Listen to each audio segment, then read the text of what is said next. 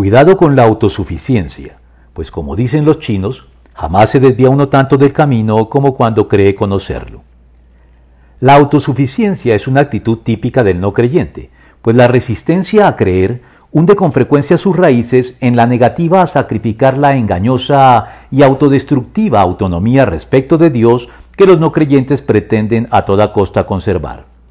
Sin embargo, la autosuficiencia también puede ser presa de los creyentes que, a pesar de llevar mucho tiempo en el Evangelio, no han madurado como deberían, y que por el hecho de tener ya una gran familiaridad con los contenidos de la revelación en la Biblia, terminan entonces dándola por descontada, como si ya no tuvieran nada más que aprender de ella.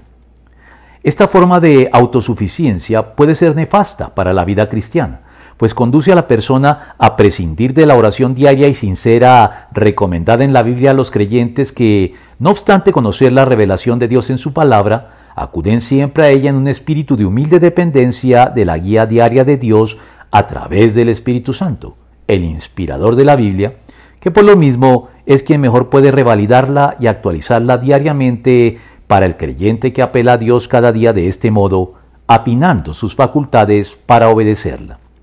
Porque al prescindir de esto, la fe vital puede degenerar en una fe meramente formal, regida por la letra muerta, pero carente del espíritu, desviando al creyente de manera sutil, gradual y creciente del camino correcto, debido justamente a su presunción de conocerlo bien y estarlo recorriendo con ventaja. Por eso, una vez más cobra vigencia la amonestación paulina. Por lo tanto, si alguien piensa que está firme, tenga cuidado de no caer. Primera de Corintios 10 del 11 al 12.